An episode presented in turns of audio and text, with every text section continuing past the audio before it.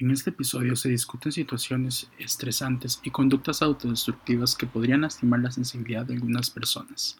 Se recomienda discreción.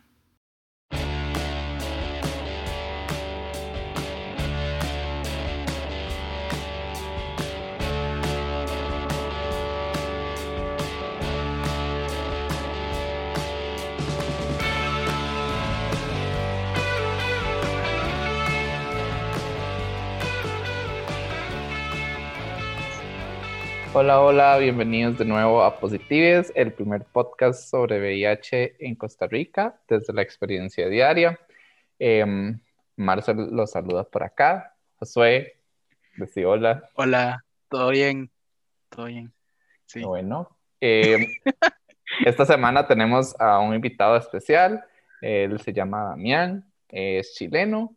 Damián, bienvenido. Em, gracias por por acercarse al proyecto Positives y contanos un poco quién es Damián, qué hace por la vida. Hola, mucho gusto. Eh, mira, yo soy Damián, pertenezco, eh, bueno, soy fundador de, lo, de la cuenta de Instagram de Un Joven con VIH, eh, donde generalmente me dedico a um, orientar a las personas que recién están siendo notificadas, ¿ya?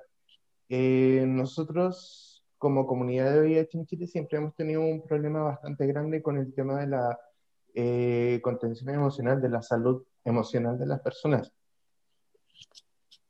De hecho, Chile generalmente está siempre a la vanguardia en medicamentos, en tratamiento y todo el tema, pero siempre tenemos la misma falencia, la falencia de la salud psicológica, la falencia de decir, pasa, o sea, nos falta algo, ¿ya? Entonces mi Instagram se dedica a tomar esas personas que acuden a mí y eh, vemos eh, la mejor solución para poder sobrellevar esta noticia, porque no es una noticia fácil dado lo estigmatizador que sigue siendo hasta hoy en día la, la condición del VIH. Contanos, Damián, cómo, bueno, ya nos contaste un poco y indirectamente cómo llegaste al, al tema del VIH, pero ¿qué te impulsó a, a tener ese proyecto, a, captar personas, porque realmente lo que haces, que me parece que es un trabajo bastante importante, es captar personas en ciertas situaciones de vulnerabilidad y como decís vos, en, situaciones donde a veces es un poco pesado eh, que VIH le pase a uno por el cuerpo. Justamente, primero que todo voy a aclarar, yo no soy ningún profesional de la salud eh, psicológica. primero que todo, soy solo, lo hago simplemente por amor al arte, no, tampoco es que entregue consejos profesionales, obviamente. Em, bueno, como llegué al tema del Instagram, eh, yo fui diagnosticado en 2018, a principios del 2018. Somos twins. Yo encontré, o sea, lo supe por un por un, ¿cómo se llama? Por un examen de rutina, de estos que uno va cada seis meses, cada un año al médico. Eh, entonces ahí me dijeron que era hacer toda la prueba del VIH. No creo que salga positiva. Spoiler, no salió bien. Y, y si sale mal, pucha, te, te ayudarían. Me, me dijeron en el consultorio. Ya en el CEFAM, que se ocupa nada. Eh, así que me lo hice y a los días después me dijeron, eh, hola Damián, sabes que necesito que te acerques al consultorio para hablar contigo, para entregarle tus resultados. Y yo ahí fue como, pasó algo. pasó algo malo porque me llamaron. Porque generalmente en Chile el resultado se da eh, face to face, cara a cara. No se da por teléfono, no se manda por correo electrónico, nada. Ni se deja el, el, recado con el familiar. Así que fui. Efectivamente eh, salió positivo y en ese momento fue, no sé cómo, si ustedes lo han visto en las películas, pero cuando alguien te habla y sientes como que se va alejando y sientes como que todo se va volviendo oscuro, así, justamente así me salió. Entonces me dijeron, la enfermera me dijo, Damián, ¿entendiste lo que te dije? ¿Escuchaste algo? Y yo como, no, no escuché nada. ¿Quieres que te lo, repita? Sí. Repítanme.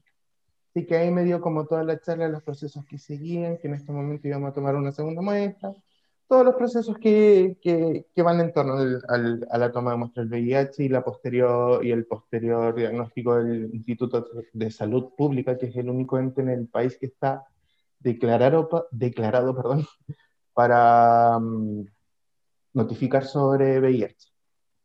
¿Ya? Pero en, este, en ese transcurso de tiempo, que no habrá sido más de media hora, eh, la enfermera me atendió súper bien, las chicas que me tomaron sangre también, todo, pero eh, yo salí de ahí con las intenciones de matarme. Yo terminé en una punta de la ciudad de Valparaíso y terminé en otra. Literalmente en un faro, en un risco, a punto de dar un paso. Wow. Claro. Entonces, eh, esto nació un año después de que me notificaron. Eh, y dije, ¿por qué otras personas no pueden, o sea, no, no, no pueden tener un, un, apoyo psicológico? Porque lo que yo necesitaba era alguien que me dijera que iba a estar bien. Que pasara lo que pasara, iba a estar bien no pasó. Sí, es como, bueno, al menos a mí cuando me diagnosticaron, yo estaba como en un proceso ahí depresivo, no sé qué, y de repente esta noticia, pues, seamos sinceros, por más que uno diga como que vive bien ahora y todo, el momento la noticia no es grata, para nada. Error. Ajá, y se debe mucho a la desinformación que uno tiene respecto a lo que sucede.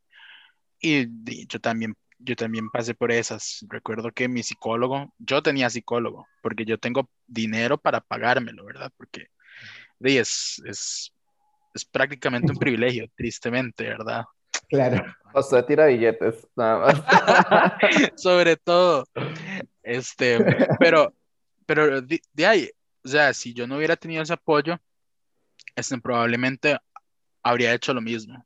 O sea, habría hecho lo mismo, habría, terminado, no sé, o sea, sí sucedieron como intentos de suicidio y todo eso, ¿verdad? Este, pero, pero tuve ese sistema que me, esa, esa gente que me contuvo, que fue como, por ejemplo, mi psicólogo en ese momento, o amigos, ¿verdad? Y a esto voy, digamos, también con algo que vos nos mencionaste que querías hablar, que de ahí, yo tuve esa, esa capacidad este, y esa posibilidad de decirlo de decirlo públicamente, ¿verdad? Pero no todo el mundo tiene esa capacidad porque también representa, y por la misma xerofobia en que vivimos, ¿verdad? Es, representa en cierta medida poder perder trabajo, poder perder X, Y cosa, ¿verdad? Relaciones familiares, ¿verdad? Que de repente la mamá es un gran apoyo para unos o para unas y contarle estas cosas pues cambiaría ese tipo de relación. Entonces es di, no sé, no sé, digamos, es, es duro, es duro, ¿verdad? y, y, empatizo mucho con lo que decís de, de, que uno desearía que, porque uno se pone a pensar, al menos yo, yo me pongo a pensar como la mente va y es como empatiza demasiado con la gente que, que y se pone a pensar en gente que ni existe, ¿verdad? De gente que, que ni uno conoce. Y es como, ay, que, que hay alguien que debe estar recién diagnosticado en este momento cómo la estará pasando y todo eso. Y, es justamente porque uno no quiere que esas cosas sucedan. Exactamente. De, hecho, eh, yo me acuerdo perfectamente de uno de los primeros casos que, me llegaron al Instagram. Fue aproximadamente dos semanas después de, eh, de abrir la cuenta. Y era un chico que me escribió literalmente también, eh, tengo un problema, mi pareja se acaba de suicidar, se colgó, me dejó una carta, me dijo, discúlpame por la carga que te estoy dejando, pero yo no estoy preparado para, para soportar esa carga. Escribe que es VIH positivo se suicidó. Y él me escribió me dijo, necesito ayuda, porque estoy a una hora de hacer. Afortunadamente la persona vivía cerca mío, o sea, relativamente cerca. Entonces yo pude tomar un Uber y ir a verlo a las 2, 3 de la mañana. Y claro, llegó a su casa y sí, estaba, eh, eh, tenía todo listo y dispuesto para el acto. Ahora ese chico está bien, está feliz, está tranquilo, obviamente todavía le duele lo de su pareja, pero se pudo superar, se pudo, ¿ya? Y también uno dice, pucha, falta que nos apoyen psicológicamente, pero muchas veces también es parte de la educación de uno, es parte de la educación de decir, o sea, la educación en general, eh, entregarte estos datos para que tú no sufras, para que sepas lo que viene, para que sepas, eh, o sea, para que estés preparado, perdón. Entonces, eh, uno muchas veces dice, se puede ir como muy a la, como muy al fin del tema, en este caso el VIH, en este caso sería como el SIDA, eh, pero hay muchas cosas que se pueden hacer antes, mucho antes. No estoy hablando de cuando el chico empiece la, las relaciones sexuales, no, es, es un tema de educación, es un tema de política pública. En eso Chile se está quedando tremendamente atrás. De hecho, el año pasado se, se, se, se, se rechazó la ley ESI, que es la ley de educación eh, sexual integral. Y fue un duro golpe, ¿por qué? Porque acá lamentablemente eh, la constitución de Chile indica que los padres son, tienen la libertad de qué educación reciben sus hijos. ¿ya? Por lo tanto, eh, temáticas como sexualidad o como otras religiones que no sea la cristiana se ven afectadas. Temáticas así que también la educación cívica, que acá tampoco existe. Entonces, eh, son muchos temas que se pueden solucionar con, con, con, educación solamente, ¿ya? Sin ir más lejos, el 2018 en Chile se gastó el 15% del presupuesto nacional de salud en medicamentos de VIH. Es una brutalidad. Entonces, claro. hace falta una política de prevención, una política de educación. Sí, al menos aquí en Costa Rica, bueno, para dar contexto, de ahí no tenemos así como una ley de educación sexual integral, ¿Existe? No. Este, entonces estamos muy parecidos, ¿verdad? De repente, este, estos sectores conservadores este, se apoderan, porque prácticamente se apoderan de los poderes de la República, ¿verdad? Y empiezan a destruir y desmantelar cuanta cosa se encuentran. Este, y, y es muy parecido, porque de ahí no tenemos ley de identidad de género, este, no tenemos educación sexual integral, este, una ley de VIH que se aprobó hace poco, pero que marcó algunos retrocesos en temas de denuncias, etcétera. Entonces, de repente hay como el, o sea, como el panorama, el panorama es muy, mm, el panorama muy deprimente, muy sí. deprimente muy, muy deprimente, este, y muy desmotivante, este, pero ahí, ahí es también donde creo, este, al menos algo que, que he aprendido como de, de, los episodios que hemos hecho, es que uh -huh. ahí es donde entra gente como nosotros, ¿verdad? Es, ya sea que, lo viva, que hablemos de, de VIH de forma, de forma pública, con nuestros rostros, ¿verdad? O como vos, que manejas un cierto perfil, ¿verdad? Este, es protegiendo, digamos, tu, tu, tu confidencialidad. Ajá, claro. sí. Este, creo, creo que es igual de importante. O sea, lo, lo importante es crear y ayudar y, y, hacer lo que, lo que uno pueda, ¿verdad? Dentro de las capacidades que uno tenga. Este, uh -huh. Eso es lo importante, ¿verdad? Porque muchas veces incluso aquí hemos hablado como de qué importante es ser visible, ¿verdad? Pero de repente asociamos ser visible con, con el, no sé, con el mostrar el rostro, ¿verdad? Claro. Este, y al menos yo no lo veo así, ¿verdad? Porque no todo el mundo tiene la, tiene el, el privilegio, porque reconozcamos, es un privilegio prácticamente, es de, de, de vivir el VIH así, sino para mí el ser visible es este, estar consciente de, de, las diferencias de las otras personas, este, de las vivencias de VIH, este, y hacer lo que se pueda por ayudarnos, ¿verdad? Este, no, no, sé cómo Mira, lo ves vos. Uh -huh. La verdad es que eh, el, el, tema de la visibilidad para mí es algo bastante eh, práctico, por decirlo de, de alguna manera, en, en, mi diario vivir. Ya, yo por, por temas laborales yo no soy visible. Claro. Yo, eh, pero aún así realizo un ciberactivismo, realizo apoyo, no tengo ningún problema en hacerlo. No diga hoy que, que, sea una regla y que lo hagan todos, pero no todos nacen con el bichito. ¿Para qué vamos a andar con la cosa? No todos nacen con el, con el tema de querer ayudar, pero el que quiere lo puede hacer sin claro. ningún problema y lo mejor que sin moverse de la cama. Entonces, por ser para mí, como te digo, el tema de la visibilidad es un tema práctico para mí. Por ser eh, aquí en Chile y afortunadamente se están eliminando algunos estigmas, en especial en la parte laboral.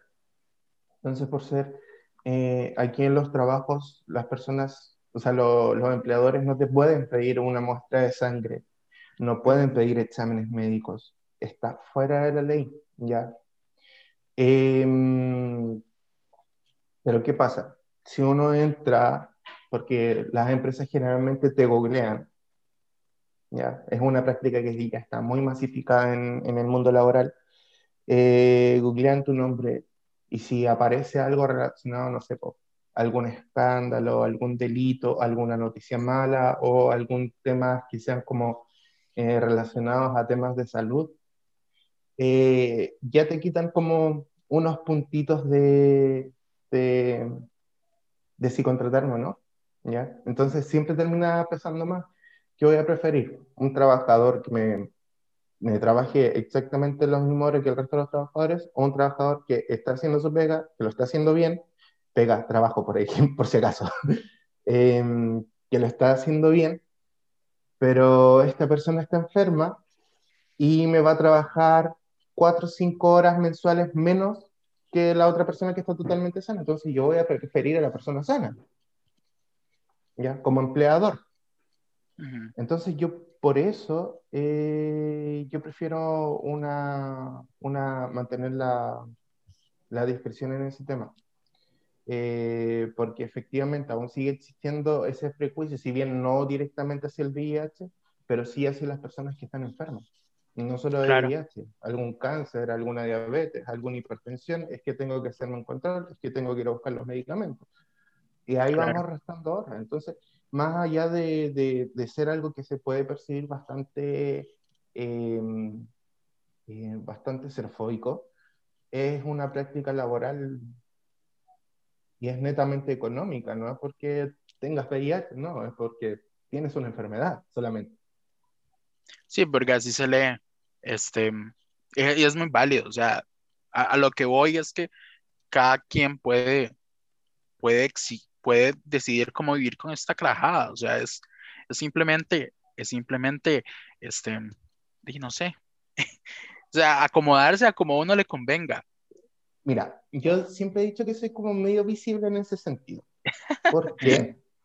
Porque yo en mi vida social, generalmente mis amigos saben que yo vivo con VIH, mi madre sabe que yo vivo con VIH, eh, mi trabajo efectivamente saben que yo vivo con VIH, pero yo les vine a contar como eh, casi un año después de que tenía un contrato indefinido, entonces no me podían estar por un motivo. ¿Cachai? Pero por eso digo, soy más o menos visible porque en mi vida diaria, mi entorno, en mi círculo, sí, yo efectivamente soy visible, pero en redes sociales no, elijo no serlo. Claro. Y al final en este mundo todos se terminan enterando por redes sociales. es la realidad del mundo ahora. Sí, y, y yo creo que, o sea, nadie puede exigir, o sea, que por vivir con VIH tengas que contarlo o, tendrás, o tengas que publicarlo. O sea, nadie te puede exigir eso, simplemente. El... Justamente, uno, uno en ese sentido se adecua a, a su realidad. Entonces, por ser mi realidad, es que me sirve más ser visible de manera de mi círculo y no más para afuera. A otras personas le pueden servir ser visible al 100%. Yo no tengo ningún problema con eso. O otras personas que eh, simplemente deciden no eh, decírselo a nadie y también es sumamente válido. Claro. Todas las opciones son muy válidas porque al final no, hay, no hay un libro que diga cómo vivir con VIH, o sea, simplemente es cómo nosotros lo, lo, lo vamos viviendo, lo vamos experimentando y vamos decidiendo cómo, cómo, cómo hacerlo. Igual en algún momento, este, ahí lo hablamos con alguien, fuera, fuera de todo, o sea, si, si se habla con alguien, o sea, no necesariamente tiene que ser en las redes. Sí, no, sí, es cierto, es cierto, sí. Eh, es, un, es una, una realidad la visibilidad, pero también es, es duro vivir en la, en la visibilidad. Perdón. Eh, es, duro vivir en la visibilidad. ¿ya? Claro. Eh, ¿Por qué? Porque siempre te están llegando prejuicios, siempre te llegan, siempre tener la parte de atrás del libro para saber qué es lo que... Pero no, no. Eh, es algo que yo personalmente, la visibilidad me gusta, me, me agrada que las personas digan, ¿sabes? Que me da lo mismo que, eh, que sepan que yo con VIH. Pero, pucha, lamentablemente a veces uno se ve obligado a eso. Y hay que dejarlo bien en claro, si tú te ves obligado a ocultar lo que no quieres ocultar, uno, es una mala relación, ya sea familiar, laboral o, sentimental. Y dos, eh, es malo para ti. Así que trata de no hacerlo. Si tú quieres hacerlo y no puedes, inténtalo, pero en otros espacios. No solo, no te quedes solo en tu espacio. Vos mencionaste. Y algo que. Dale, dale, Maxi. Vos, mencionaste esta palabra, los prejuicios. El hecho de que una persona sea visible, eh, incluso digamos, nosotros que hablamos, bueno, José y yo que somos visibles con nuestro rostro también, eh, pero hay personas que, digamos, como vos, que tenés una página, eh, igual la gente sigue como teniendo esos prejuicios de quién estará detrás de este perfil que habla sobre VIH, o incluso las personas activistas en el tema que tal vez no viven con VIH, pero han trabajado el tema del VIH y, no sé, un simple retweet en Twitter o un simple, digamos, una, compartir una historia sobre em, el VIH es tal cosa, ya la gente es como, mira, tal vez esta persona vive con VIH. Empiezan como esos prejuicios tontos, digamos, como, como queriendo saber si realmente vive o no vive con VIH, siendo lo menos importante realmente. Porque a todo esto sea una persona que solo le dé como un repost o un retweet a algo, o una persona visible con rostro, lo, lo importante es el mensaje que quiere transmitir, el, el derribar como estas barreras, como derribar estos, este estigma y no más bien el, el, generar morbo ah, sobre el tema.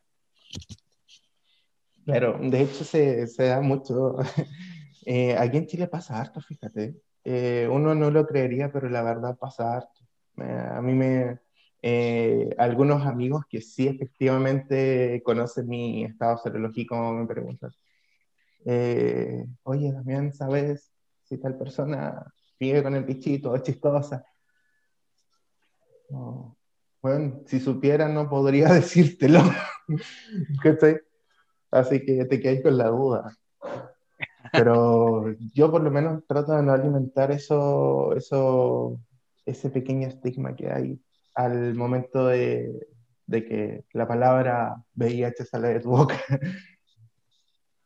De hecho, también... me, acuerdo una vez, me acuerdo una vez que pasó que en el trabajo estábamos escuchando la radio y eh, salió una noticia sobre el VIH que habían aumentado los casos de VIH en Chile en el último año. Y me acuerdo que el conductor de, de ese programa, que en este momento en Chile está demasiado funado, para los que escuchan desde Chile es Carol Dance, em, empezó a hablar de las personas con VIH como si tuvieran, no sé, lepra, en un medio de comunicación. Y yo lo encontré tan, tan, así como, ah, quería tirar el parlante a la calle para que le chocara una micro, no sé, me, me dio tanta rabia. Eh, y me acuerdo perfectamente que mis compañeros empezaron a hablar del tema del VIH, que, que una compañera, o sea, un compañero había tenido algún tipo de contacto, que una vez había pasado un susto, él dijo. Y es como, ya, mm, mi trabajo son puros hoteles sexuales, así que obviamente fue con una mujer. O sea, creo yo. Entonces ahí empezamos a desarrollar un tema del VIH, de, pero es que yo en ese tiempo estaba recién diagnosticado.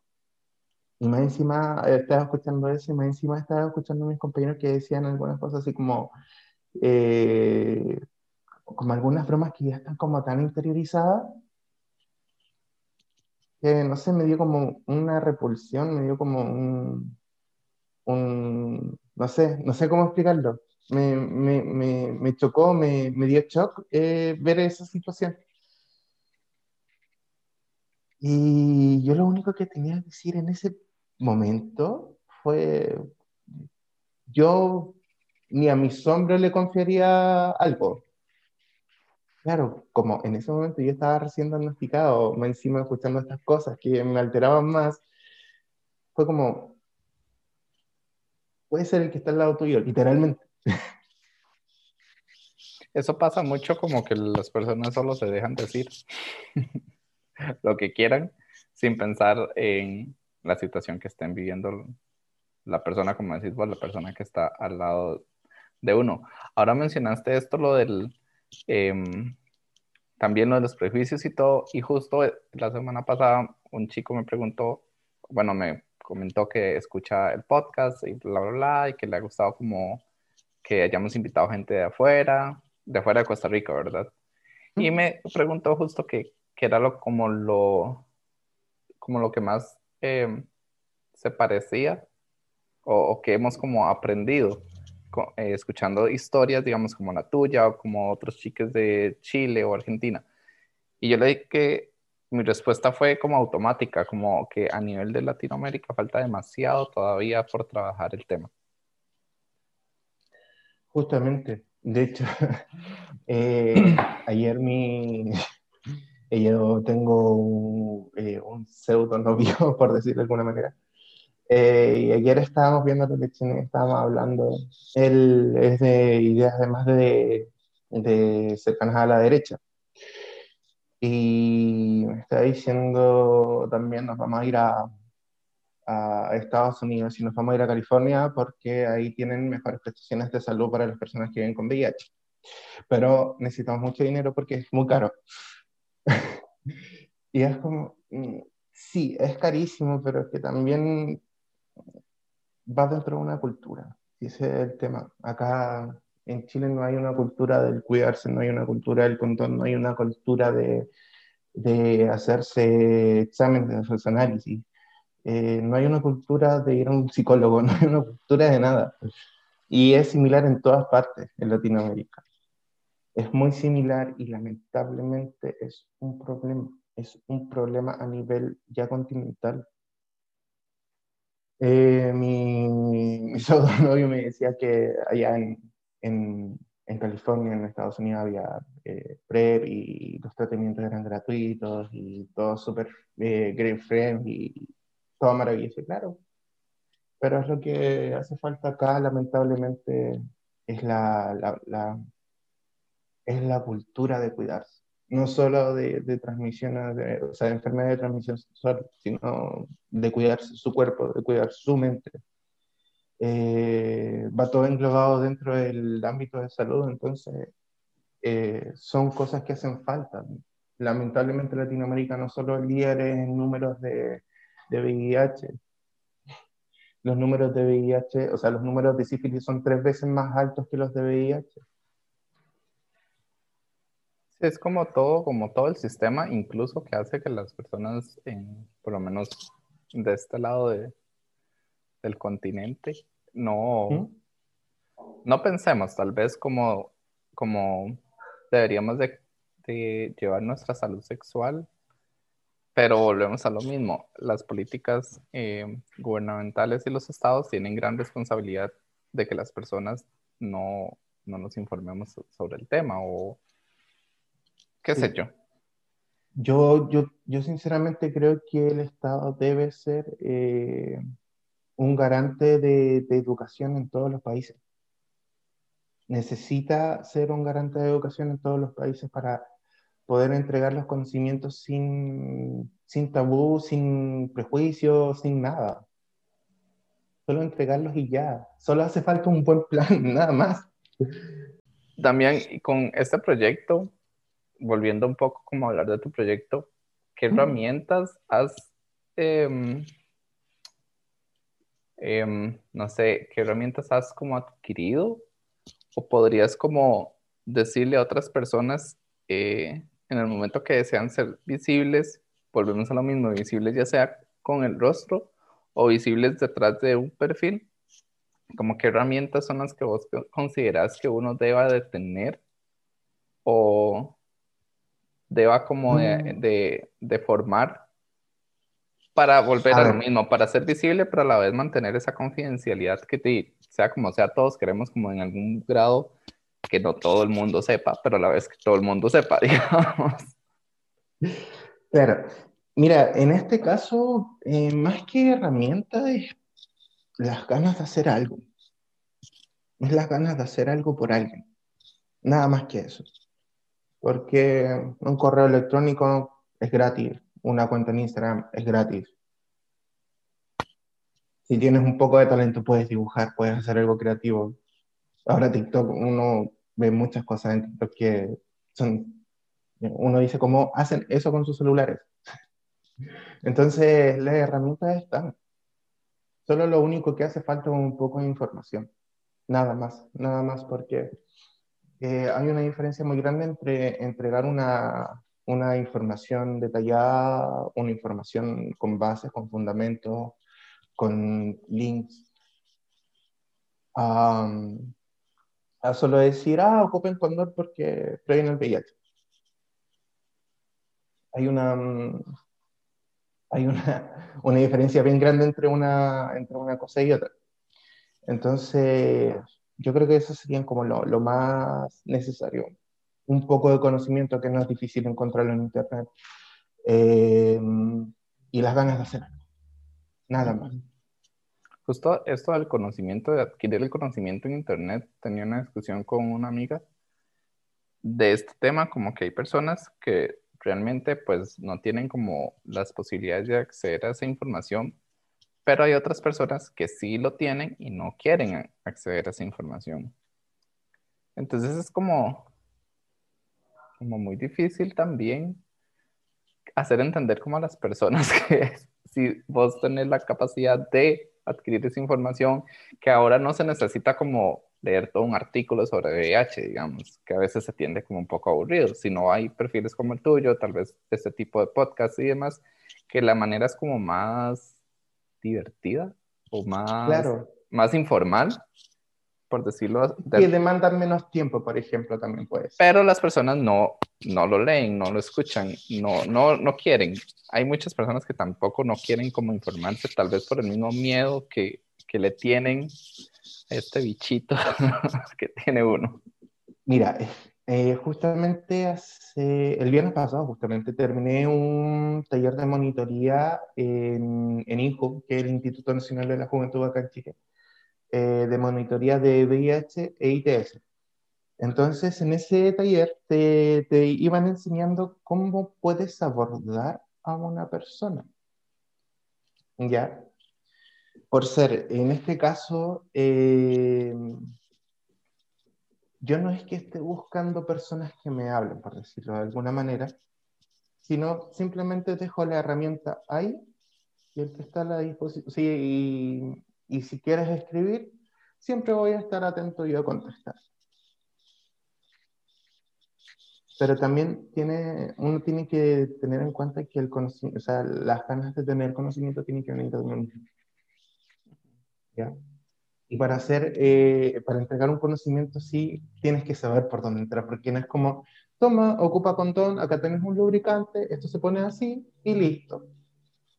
No, nada, no, esa información, como te digo, lo puedes encontrar en un video de YouTube, o lo puedes encontrar en un libro, literalmente. Pero mm, hay que saber escuchar a las personas en ese sentido.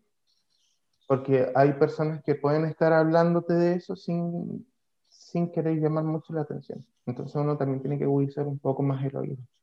Identificar qué es lo que pasa realmente.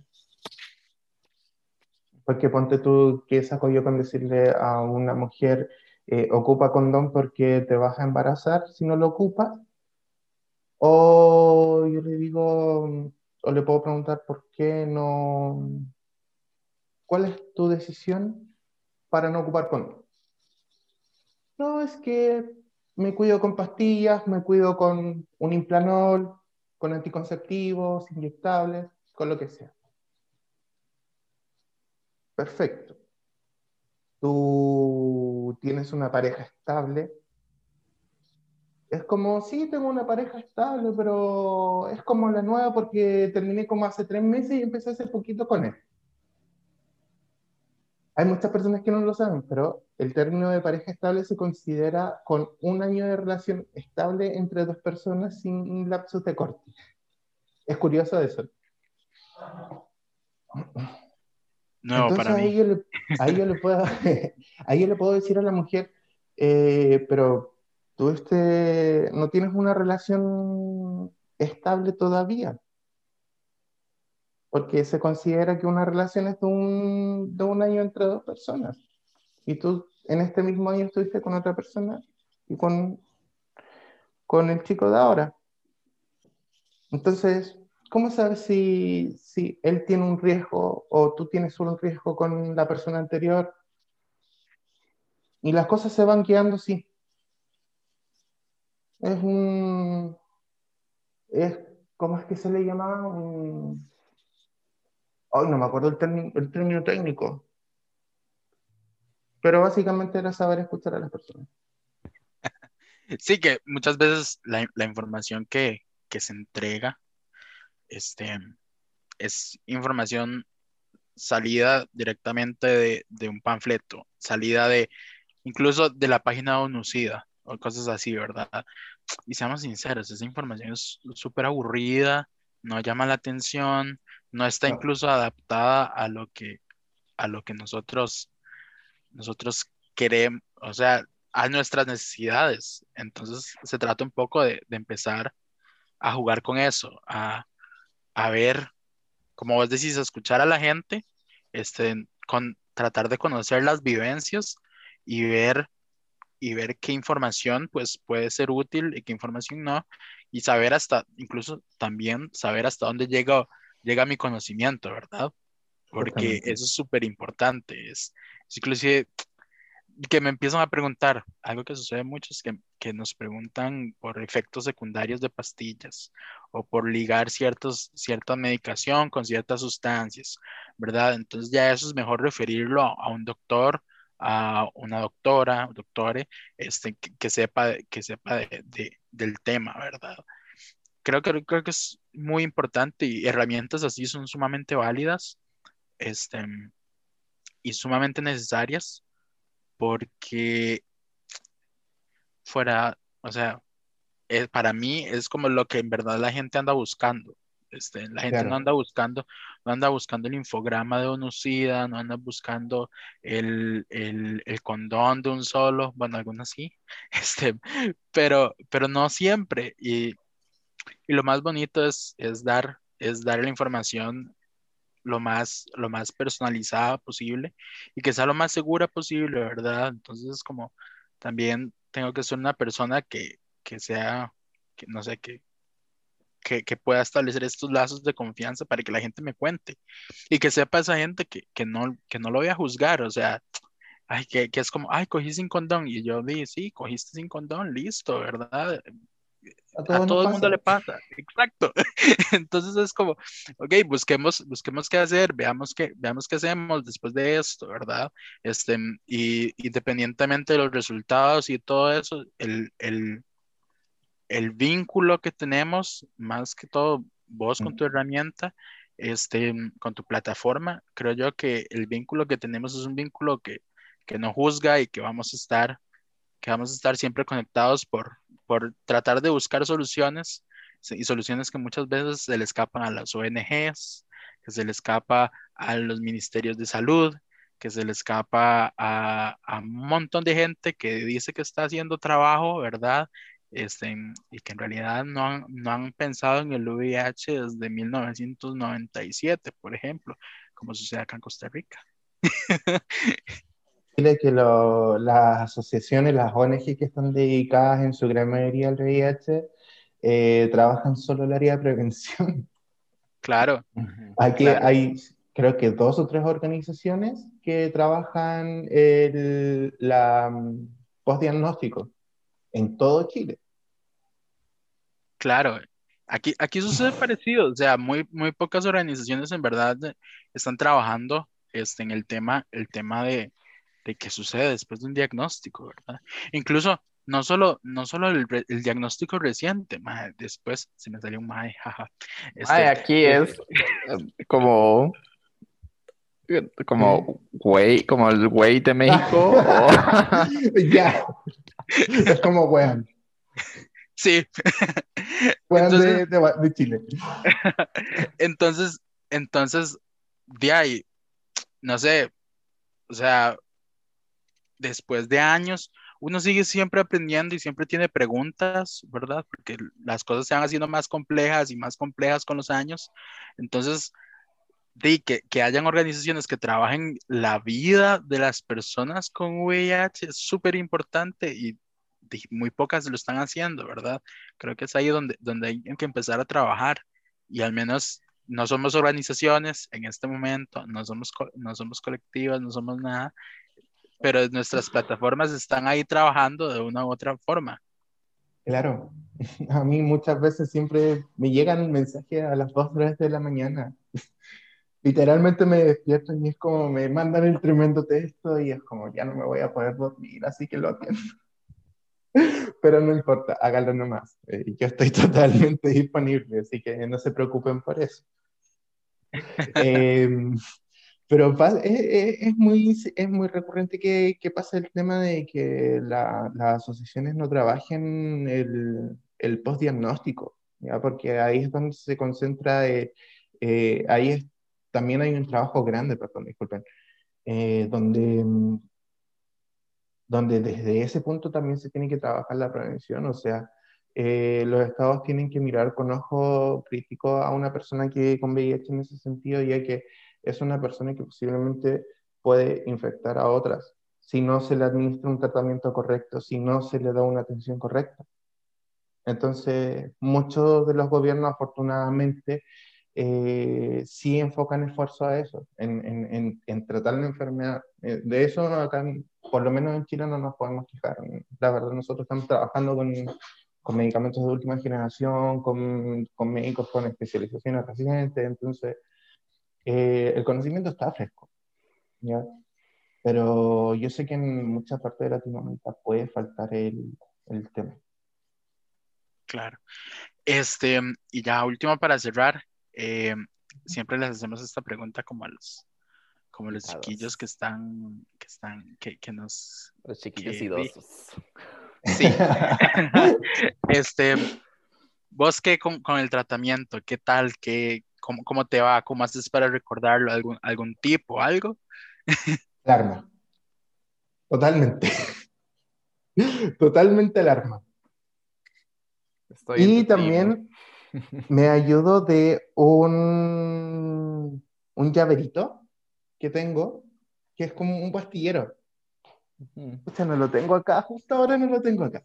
Pero ahí siempre ando con mi dosis de emergencia. Entonces, por ser yo más seguro que si, porque yo me tomo mi tratamiento a las 10.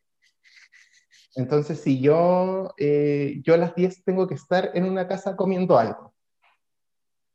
Así que puedo estar en mi casa, en la casa de mis amigos, en la casa de mi mamá, en cualquier parte, y me llevo el, el frasquito.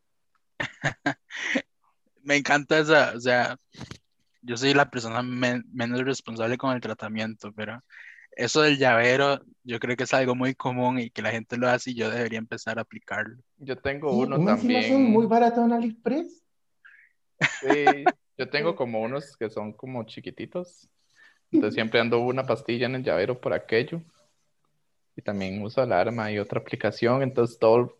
Y tengo la alarma 10 minutos después de la hora que me toca tomarlo para, para que me acuerde. Pero sí. yo en ese sentido 100%, 100 alarma, siempre. Eh, de hecho, yo lo que más recomiendo en este caso, cuando estén empezando el tratamiento, definan una hora, cual sea, pero defínanla y pónganla alarma. Y sagradamente. Bueno, Damián, muchísimas gracias por acercarte al espacio y por, por simplemente querer hablar con nosotros un rato. Creo que eso es sumamente valioso. Este, y no, estamos dispuestos a volver a grabar. Si en algún momento quieres volver, sos bienvenido. Este, y, y nada, Marcel, cierre el episodio. Bueno, Damián, muchísimas gracias por, por acercarte a nosotros.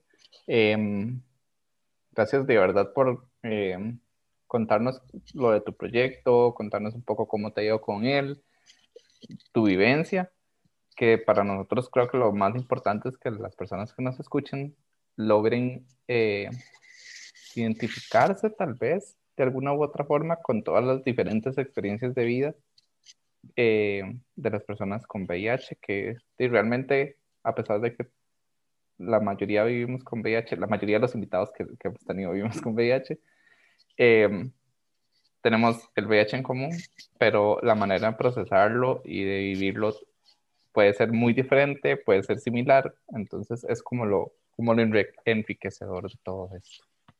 Claro, justamente eso hay que dejarlo muy claro. De verdad, no hay un manual, no hay un manual que te diga esto se hace después del diagnóstico, no hay un manual que te diga que, es vivir con VIH o cómo se hace.